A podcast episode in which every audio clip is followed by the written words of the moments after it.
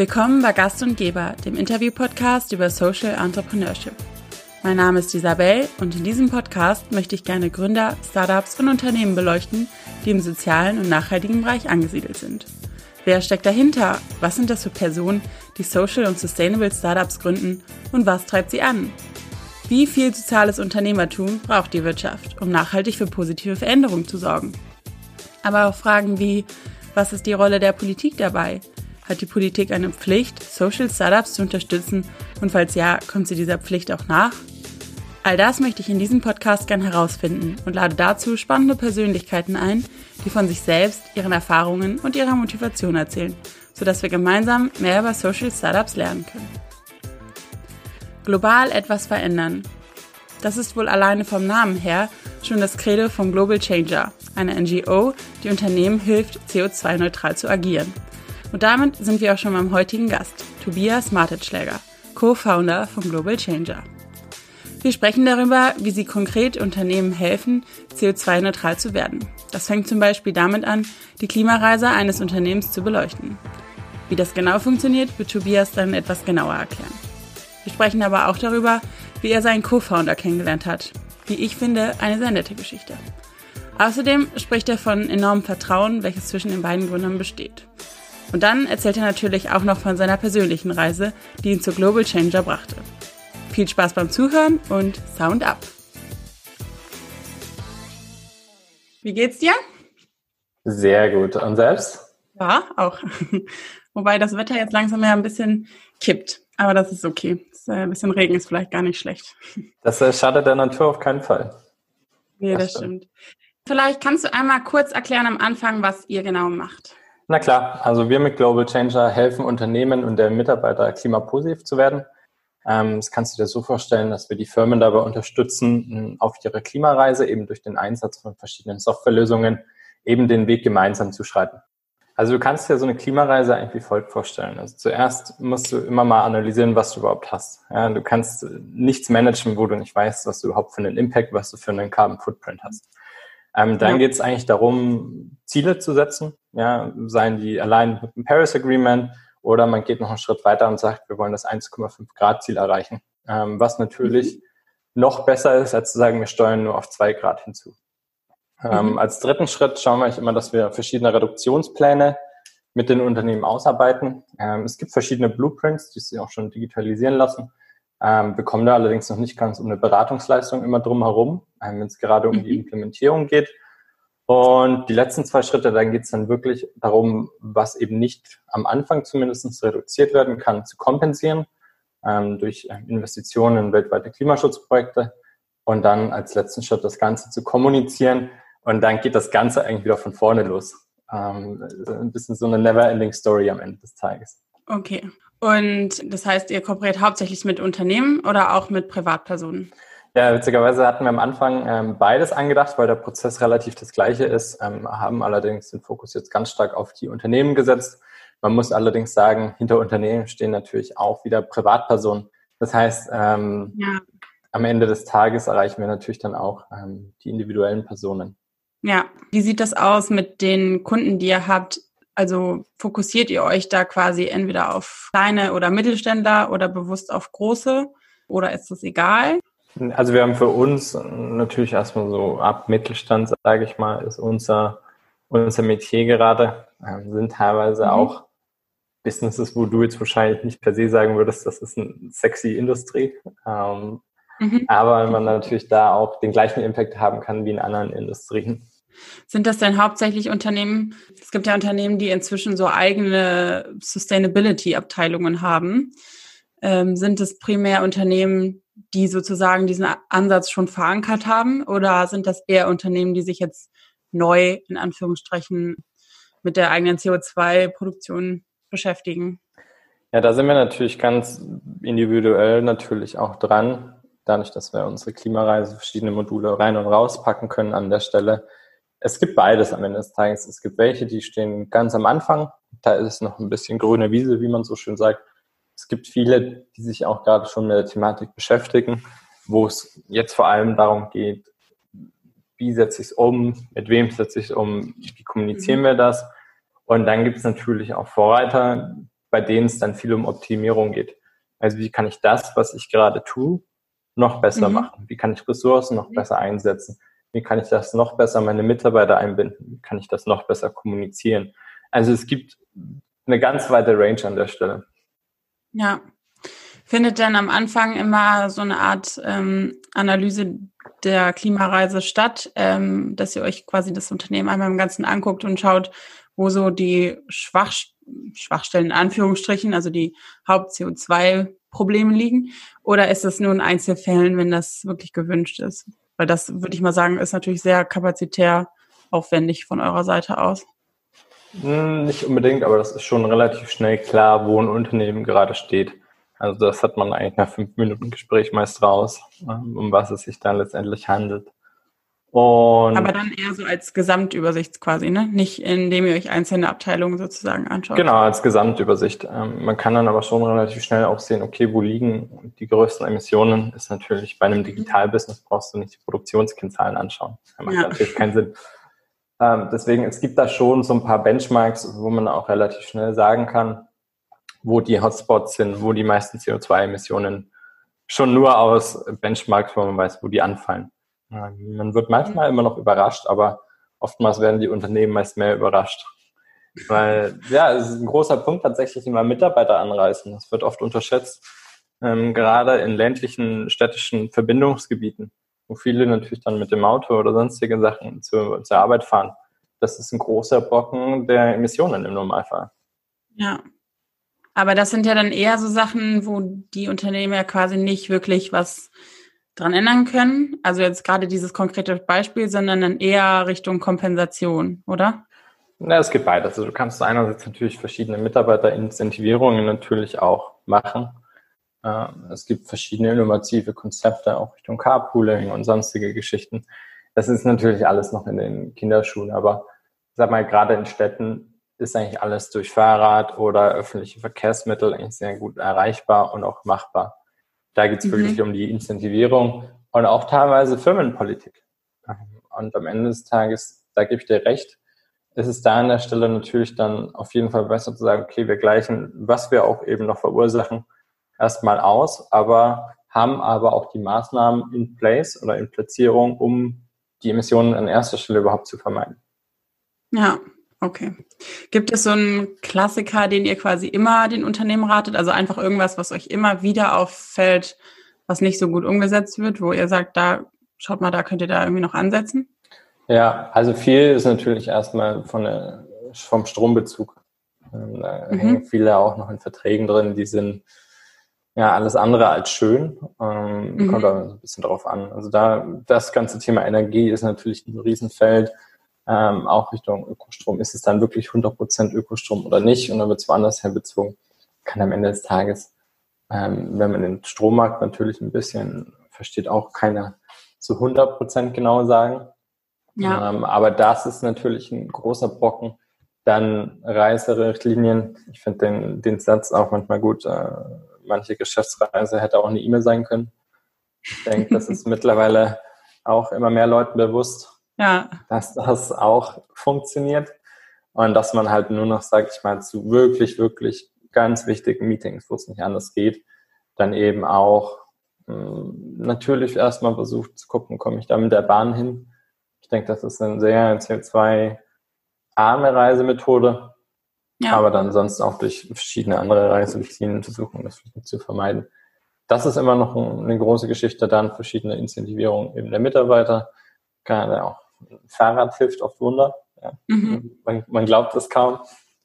Ähm, und dann geht es eigentlich schon immer viel in Details. Ja, was ist, wie schaut das Waste Management aus? Wo kommt zum Beispiel Essen her? Auch bei Events, wenn ein Catering-Service bestellt wird. Wie sourced man verschiedene Sachen?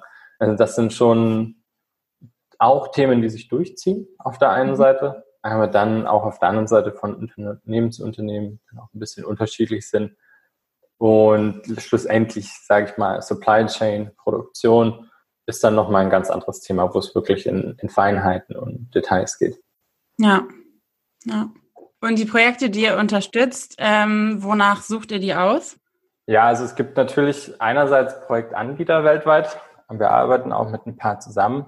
Haben dann einerseits die globalen Standards, die es da so gibt. Also es gibt eins von der UN, es gibt einen Gold Standard, der von der BWF ist, es gibt einen VCS, es gibt ganz verschiedene. Die haben wir einmal alle per se bewertet, weil die die Projekte bewerten tatsächlich. Und haben dann noch tatsächlich einen internen Katalog uns überlegt, wo die Hauptkriterien einerseits die Transparenz des Projektes und des Anbieters sind. Dann, was hat das Projekt für eine Klimawirkung? Mhm. Ähm, was ist auch das, die Zusätzlichkeit des Projektes oder gibt es überhaupt eine Zusätzlichkeit? Kannst du dir so vorstellen, dass im Normalfall alle Projekte, die zertifiziert sind, müssen zusätzlich sein.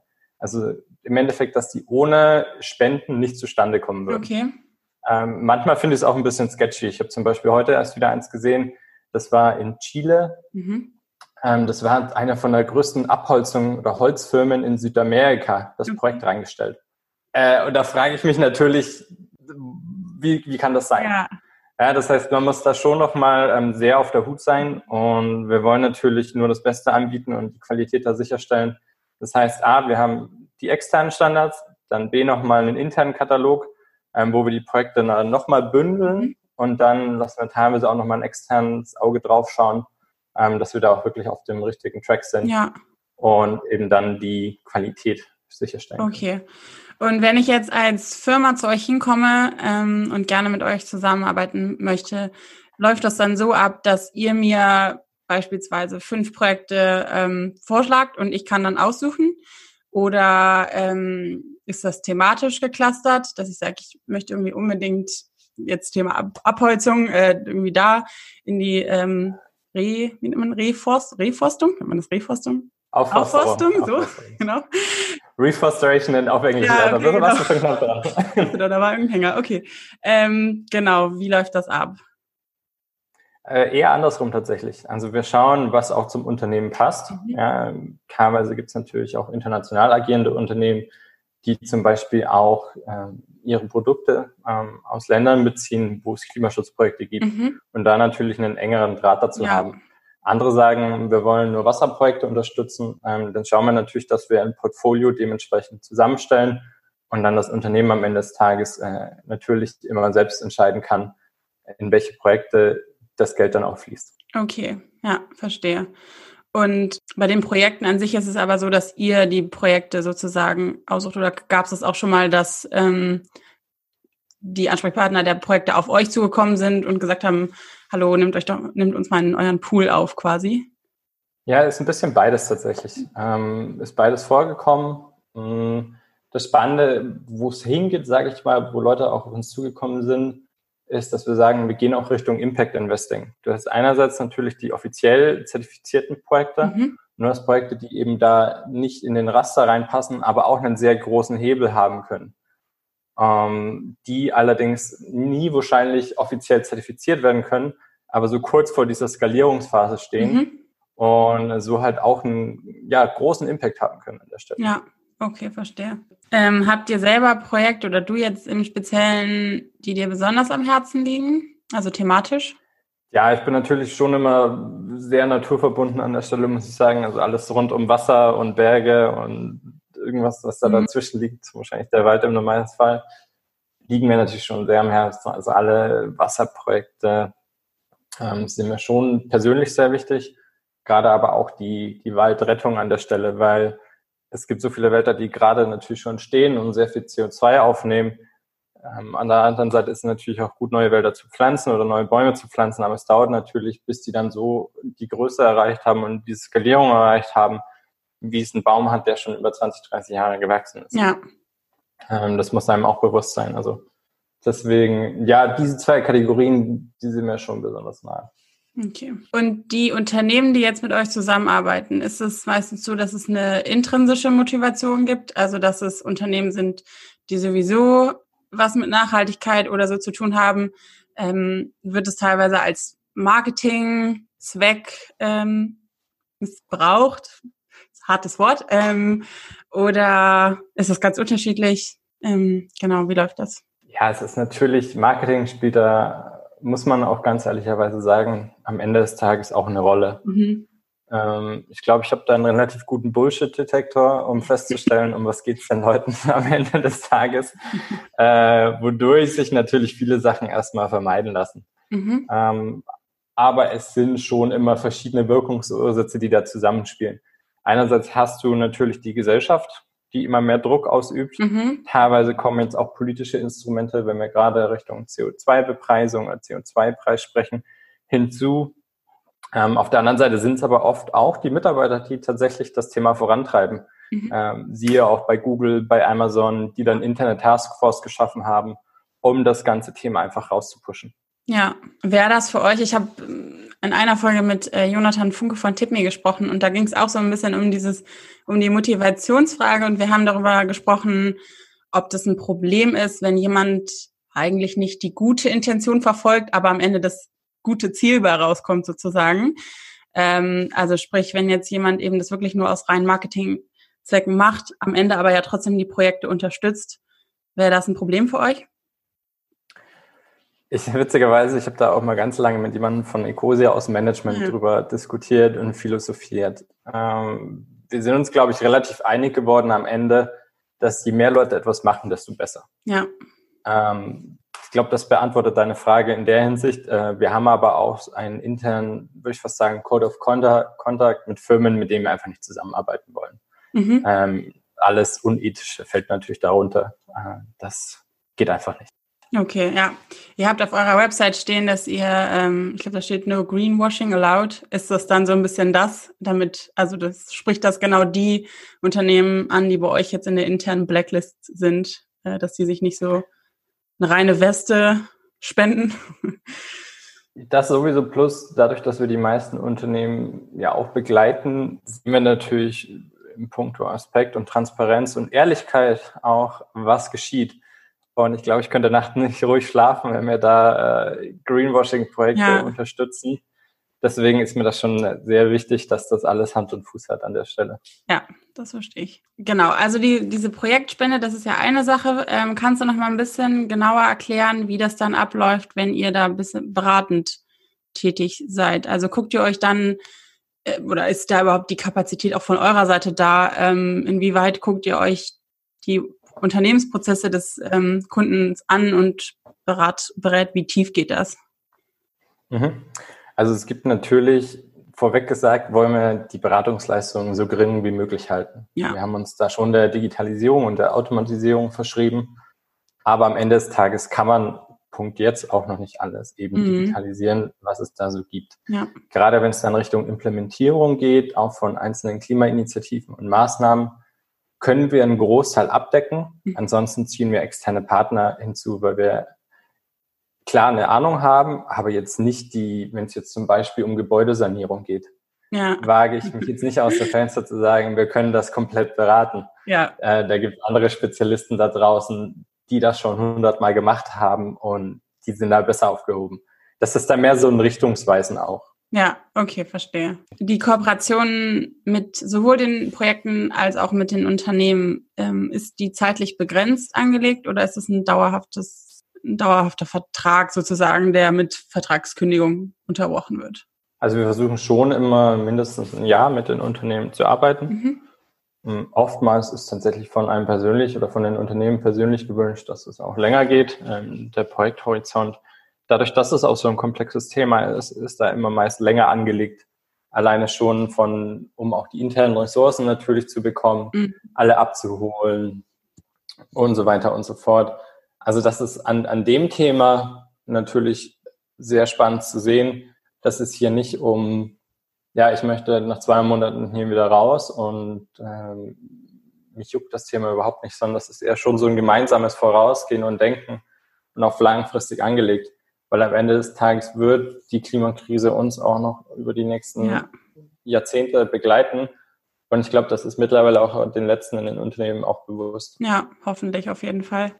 Ähm, habt ihr sowohl intern als auch in Zusammenarbeit mit den Unternehmen so eine Art Meilensteine, die ihr oder feste Ziele im Bereich Klima, ähm, die ihr euch setzt? Also zum Beispiel, wenn ihr jetzt ein äh, Wiederaufforstungsprojekt unterstützt, dass ihr sagt, wir wollen 200.000 Bäume pflanzen oder so. Ähm, auch wenn es langfristig angelegt ist, aber trotzdem kann man sich ja Ziele setzen. Habt ihr das oder nicht? ist natürlich, kann ich jetzt nicht so direkt beantworten, also mit einem Satz. Es gibt natürlich alleine auf der Unternehmensseite verschiedene Ziele, die gesetzt werden. Also das heißt, wir möchten bis 2025 das Ziel an CO2-Reduktion erreichen, bis 2030 äh, dieses und jenes. Um dann natürlich zu diesem Ziel zu kommen, muss man sich anschauen, welche Maßnahmen möchte man ergreifen. Mhm. Und dann, glaube ich, kommt letztendlich der Meilenstein, wo man sagt, okay, spiegelt sich das in gepflanzten Bäumen wieder, spiegelt es sich zum Beispiel auch an den Sustainable Development Goals wieder, dass wir lokal Arbeitsplätze schaffen wollen. Und da kann man dann hinmanövrieren. Mhm. Aber ich glaube, das muss man immer erst vom großen Ganzen betrachten, zu sagen, wo wollen wir hin? Was sind unsere Reduktionsziele? Und dann kommt letztendlich, wir wollen 200.000 Bäume pflanzen. Oder man macht es einfach zusätzlich. Ja. Gibt es auch viele. Okay. Und ähm, ihr jetzt euer Team, also ihr seid, ihr schreibt auf der Internetseite, dass ihr eine Worldwide Organization seid. Bezieht sich das darauf, dass die Projekte worldwide seid oder seid ihr worldwide verteilt? Beides tatsächlich. Einerseits eben wir selbst verteilt, andererseits eben unsere Partner auch weltweit unterwegs an verschiedenen Locations. Die Projekte sowieso. Mhm. Und ja, wir verstehen uns schon dadurch als eher globaler Citizen ähm, wir haben zu verschiedenen Ländern Bezüge. Ich glaube, das kannst du ja wahrscheinlich auch ähm, bestätigen, dass man mit sehr vielen Menschen aus unterschiedlichsten Regionen ja. und Ländern in Kontakt ist und auch sehr gut immer noch befreundet ist. Ja. Und das, glaube ich, ähm, schon verbindet und ähm, dahingehend, glaube ich, trifft es das ganz gut, wenn man es da so bezeichnet. Dein äh, Co-Founder ist, glaube ich, in Shanghai located, richtig? Das stimmt, ja. Wie hast du den kennengelernt? Äh, das, das geht natürlich noch zu, zu Bachelor-Studienzeiten zurück. Ähm, das war die glorreiche erste Vorlesung, wo man im Normalfall natürlich nicht zu spät kommt. ich da vorneweg natürlich nur ein bisschen zu spät war äh, und es in dem ganzen Klassenzimmer nur noch zwei Plätze gab. Das heißt, ich habe den einen eingenommen und äh, ja, so eine halbe Stunde später kam dann der zweite Part hinzu. Und seitdem, okay. ja, verbindet uns eine sehr enge Freundschaft und ganz viele Erlebnisse und natürlich jetzt auch ja. Global Changer an der Stelle. Cool. Glaubst du, dass es hilfreich ist, wenn man mit seinem Co-Founder ähm, befreundet ist? Also, dass es ein, ja, einen da vielleicht weiterbringt, auch weil man sich äh, besser kennt? Oder kann das auch hinderlich sein, weil man sich so gut kennt? Ja, das ist eine schmale Gratwanderung an der Stelle. Ich glaube, man spricht ja oft mal auch so von blindem Verständnis. Mhm. Das trifft äh, bei uns auf jeden Fall zu. Ähm, da ist einfach ein brutal krasses Vertrauen da.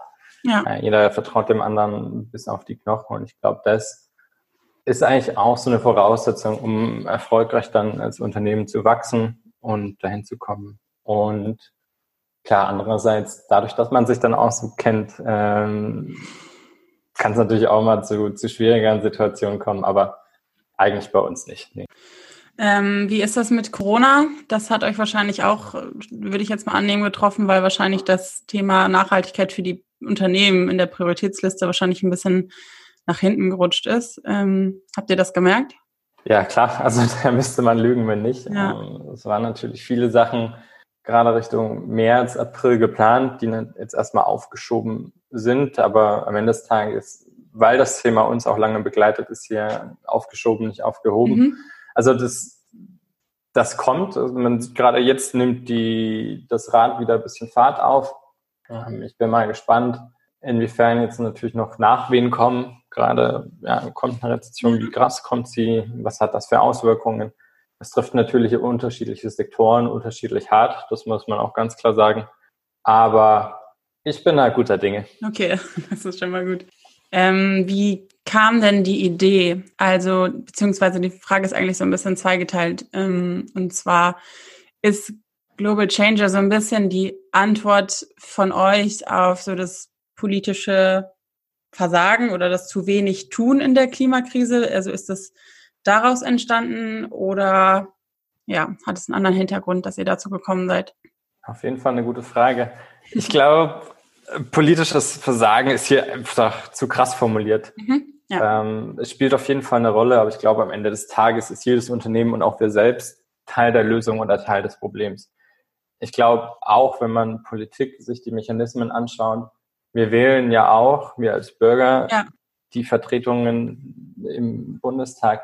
Das heißt, da spielt die Gesellschaft natürlich eine, eine große Rolle.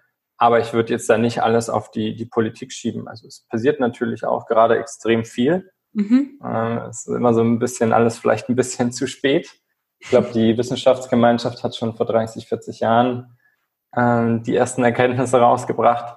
Aber man muss auch ganz klar sagen, also Unternehmen sind ja auch nicht dumm. Ja. Die wussten ganz genauso über die Risiken und die Konsequenzen der Klimakrise seit Jahren.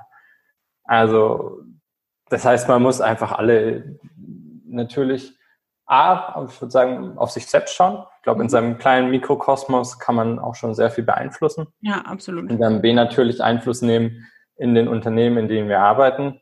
Dann C, natürlich unser gesellschaftliches Mitwirken wo man das auch, ich weiß nicht, wie es dir geht, aber man diskutiert ja schon abends auch in, in Freundesrunden ja. oder ist mittlerweile natürlich über virtuelle ähm, Kreise auch viel über das Thema. Und ja, dann wird auch der Druck natürlich auf die Politik oder ist der Druck auf die Politik so gewachsen, dass Sachen wie der Green Deal oder andere Sachen da eben daraus entstanden sind. Ja, ja, sehe ich äh, tatsächlich auch so. Aber wie ist es dann spezifisch bei euch geworden gewesen? Ähm, also seid ihr zwei dann irgendwann morgens aufgewacht und dachtet euch so, okay, heute äh, starten wir das und gründen. Heute ist es soweit. genau, der Tag der Tage. Ähm, ja, oder wie hat sich das entwickelt, dass daraus ein, ja, ein Unternehmen geworden ist? Ja, schön wäre es, wenn es immer so geht. Ja, ich immer so schön einfach, ne? Ja, aber am Ende des Tages, wenn es einfacher wird, es ja jeder machen, ne? Das ist richtig, ja. nee, das war bei uns natürlich ein Prozess. Ich glaube, äh, für drei, vier Jahre, vor drei, vier Jahren hat das Ganze so ein bisschen angefangen, sich intensiv mit dem Thema auseinanderzusetzen. Mhm. Wie groß ist da, was ist der Markt, was gibt es, was sind die Hebel? Und dann ist es in mir natürlich immer krasser geworden, äh, dass wir da ganz schön ja, tief im Schlamassel gerade stecken und vor zwei Jahren dann das Ganze nochmal intensiviert. Und dann muss man sagen, mit der NGO sind wir vor einem Jahr circa gestartet. Okay. Das ist halt der Gründungsprozess einer NGO, ist auch ein, ein Wunder des deutschen Regelwerks. Sagen wir es mal so. Okay, also sehr bürokratisch. Ja, das kann man sagen. okay. Aber ihr habt es geschafft, immerhin. Das stimmt. Wolltest du schon immer Gründer werden und wenn ja, auch im Nachhaltigkeitsbereich? Äh, natürlich habe ich das, äh, als ich Windeln anhatte, auch schon gewusst. Ähm, nee, das war auch ein Prozess. Ich glaube, man wächst in das ganze Thema hinein, ähm, auch testet natürlich viel aus, sieht, was einem liegt, was einem nicht, liegt. Und ja, würde schon sagen, in das ganze Thema hineingewachsen, aber fühle mich in der Thematik auch pudelwohl natürlich am Ende des. Ja. Und was hast du, du hast ja nicht direkt nach dem Studium bist du ja nicht direkt jetzt mit Global Changer gestartet, richtig? Nee, das war auch ein, eine kleine Reise an sich. Ähm, wir hatten erst eine Kreativagentur gegründet, die ziemlich gut lief. Bin dann ähm, über eine Station in New York ähm, ein Unternehmen damit gegründet im Eventbereich, wo wir relevante Leute ähm, durch Technologie auch zusammengebracht haben. Mhm. Ähm, und noch in einer Agentur, wo wir Unternehmen helfen, sich digital zu positionieren ähm, dann jetzt zu, zu Global Changer gekommen. Ähm, das heißt, verschiedene Stationen natürlich durchlaufen, aber ich immer Nachhaltigkeit da auch im Fokus gehabt. Okay. Hattest du in den letzten Monaten, beziehungsweise du hast ja schon vorher Gründungserfahrung gesammelt, gibt es ähm, Momente bei dir im Gründerdasein, wo du auch mal gezweifelt hast oder, ähm, oder nicht? Ja, ich glaube, da müsste ich lügen, äh, wenn es nicht so wäre. Aber ich glaube, ich versuche da grundsätzlich positiv zu bleiben. Ähm, ich mache mir dann eigentlich immer gerne klar und bewusst, dass wir als Menschen, auch psychologisch getrimmt, immer nach Gründen suchen, wieso etwas nicht funktioniert, anstatt das Ganze immer umzudrehen und zu sagen, okay, was sind die Gründe, wieso es funktionieren wird? Und ich glaube, das ist so ein bisschen so ein Mindshift, der extrem dabei hilft, nach vorne zu gucken. Ähm, manchmal mhm. braucht man auch ein bisschen Scheuklappen und darf nicht zu viel nach links und rechts schauen. Ja. Ähm, und ja. So ein bisschen unternehmerische Naivität quasi. Ja, das trifft es ganz gut. Plus irgendwie so, ich glaube, was hat, wird das jemand mich mal beschrieben? Positiv verrückt. Ich glaube, ah, ja, ja. das waren schon einerseits Ideen vorantreibt, wie du sagst, auch ein bisschen mit einer Naivität, aber das Ganze aus einer positiven Brille heraus. Und dann sich aber auch an der Stelle irgendwann ein, eingestehen muss, ob es denn das ist oder nicht, oder ob es diese eine Nische ist oder nicht. Aber ich glaube, wenn man es nicht probiert mhm. hat, dann ja, ist man am Ende des Tages selber schuld. Ja. Aber ähm, mit diesem Fragen, ob es das ist oder nicht, wie siehst du das? Also ich habe letztens mit jemandem gesprochen, der meinte, einmal im Jahr reflektiert er sich und fragt, oder er reflektiert sich vielleicht auch öfter, aber was die Frage angeht, reflektiert er sich einmal im Jahr und überlegt sich, okay, macht mir das noch Spaß, bin ich hier noch richtig? Ist es bei dir auch so oder ist es eher so ein bisschen so ein Prozess und wenn du das Gefühl hast, okay, jetzt hier gerade komme ich nicht mehr weiter, dann gründe ich halt das nächste, ähm, in dem Fall Global Changer. Ähm, ja. Ja, ich glaube, einmal so im, im Jahr sich mal mit sich selber auseinanderzusetzen, sollte man sowieso tun. Das spielt natürlich eine Säule wie Beruf oder Unternehmertum auch eine Rolle. Ist aber, würde ich sagen, eines Tages auch nur, nur eine Säule. Ich glaube, wo man es gut dran festmachen kann, ist, wenn man einfach morgens Bock hat aufzustehen. Und wenn es mhm. mal irgendwie einen Monat hintereinander nicht so ist, dann sollte man A, entweder Urlaub machen und halt sich mal grundsätzlich überlegen, äh, was denn gerade los ist mit einem. Einfach so ein bisschen Ur Ursachenforschung ja. betreiben. Aber äh, ich glaube, da sind wir noch weit davon entfernt. Ja. Ähm, Gibt es irgendwas, was du besonders herausfordernd findest am Gründerdasein? Mm, ja, es ist ja immer so ein bisschen die Balance schwierig zwischen diesem immer da sein, immer, immer bereitstehen und dann aber auch privat voll im Moment zu sein, sage ich mal. Mhm. Weil irgendwo ist es natürlich eine, eine, Herzensangelegenheit, die einen immer beschäftigt. Aber ich glaube, es tut auch ja. mal gut, da abzuschalten. Und äh, das kann ich Gott sei Dank sehr gut. Ähm, oftmals funktioniert es halt auch nicht. Klar, gibt es auch schlaflose Nächte, ja, wenn mich ja. da irgendwas nicht, äh, nicht loslässt. Aber im Grunde ist es auch wieder Kopfsache. Das trainiert man schon ganz gut über die Jahre auch. Aber ich glaube, einfach ist es nie. Okay. Ähm, jetzt hast du ja eben erzählt, dass ihr alle so ein bisschen verstreut seid. Ist da bei dir vielleicht auch in Planung, dass du nochmal irgendwie ins, ins Ausland ziehst und von da, also so Richtung digitalem Nomadentum sozusagen, oder dass ihr an einen Standort geht oder funktioniert das ganz gut, ähm, dass ihr eben von verschiedenen Ländern aus arbeitet? Also vorneweg äh, funktioniert auf jeden Fall sehr, sehr gut gerade. Ähm, bin auch hier positiv überrascht. Ähm, mhm. Zweitens, klar, Ausland nochmal hin oder nicht. Ich glaube, was mich wenn nochmal reizen würde, wäre der Weg zurück nach Asien. Da einfach, weil technologisch gesehen und auch vom Fortschritt der Innovation es dort einfach Länder und Städte gibt, die uns Meilen voraus sind. Also das wäre, wenn so, mhm. das Einzige, wo ich sagen würde, es wird mich nochmal für, keine Ahnung, zwei, drei Jahre reizen. Aber per se geht es uns in Deutschland oder in Europa schon verdammt gut. Also das darf man auch nicht, nicht ja. vergessen. Nee, ich finde, das merkt man gerade in der Corona-Krise ähm, nochmal ganz besonders, also auch medizinisch und da dann tatsächlich auch politisch, wie das alles geregelt ist. Absolut. Also das äh, sollte auch jedem bewusst sein. Ja. Ähm, gibt es irgendwas, was du Gründern, die auch noch ganz am Anfang stehen, raten würden? Also, oder was du deinem früheren Ich sozusagen in der ersten Gründung rückblickend geraten hättest? Ja, gute Frage. Also ich glaube wirklich, dieses, dieses positiv verrückt bleiben, das äh, trägt sich durch auch. Da gibt es immer jetzt einen schönen Spruch, innovate or die. Also immer mhm. auch neue Wege zu finden, die auch, äh, ja, da drauf zu bleiben. Auch am Anfang tut es natürlich äh, meist immer weh. Äh, es gehen, glaube ich, auch ein paar Gehirnzellen immer meist verloren, wenn man an schweren Problemen arbeitet. ähm, aber es lohnt sich.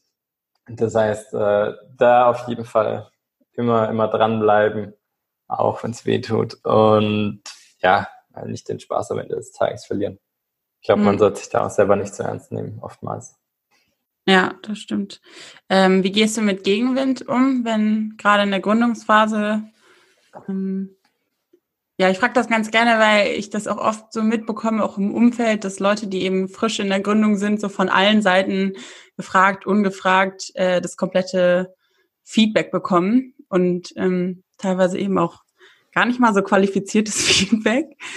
Ähm, Wie gehst du damit um? Kannst du das gut von dir abprallen lassen oder ganz bewusst nicht? Ja, da machen wir im Segelboot natürlich erstmal eine Kehrtwendung und schippern einmal drumherum mit dem Rückenwind. Ich glaube, das nimmt man an der Stelle einfach ja mit. Man sollte das auch nicht so nah an sich herantreten lassen. Das ist, glaube ich, immer erstmal beleuchten, wer das Kommentar auch abgibt oder wer die Meinung abgibt, ob das jemand ist, den man wertschätzt oder eben auch nicht. Aber am Ende des Tages, vorhin schon mal gesagt, manchmal sind auch Scheuklappen gar nicht so doof. Natürlich ja. äh, immer den Kunden oder Partner mit eingezogen, ähm, da natürlich in dem Prozess da nicht die Scheuklappen aufzusetzen. Aber wenn es mhm. auch mal um ja, solche Meinungen geht, ich glaube, da wächst über die Jahre auch ein bisschen eine dicke Haut. Ja, ja, total. Aber dem Ganzen sind da auch keine Grenzen gesetzt. Da gilt wirklich, je, je mehr, desto besser von klein zu ganz groß. Also dann muss alles geschehen und alle am gleichen Strang ziehen. Und deswegen bin gespannt, was die, was die Zukunft an der Stelle bringt.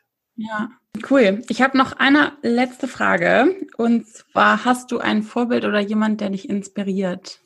Puh, also ich würde nicht per se sagen eine Person, aber ich schaue schon gern zu Menschen hin, die sich auch immer mal wieder neu erfinden oder auch Limits, sag ich mal, pushen. Das heißt irgendwie im Sport oder im mhm. Unternehmertum oder auch mental. Also da gibt's ja schon verschiedene Sachen oder verschiedene äh, Personen, die da sehr spannend sind.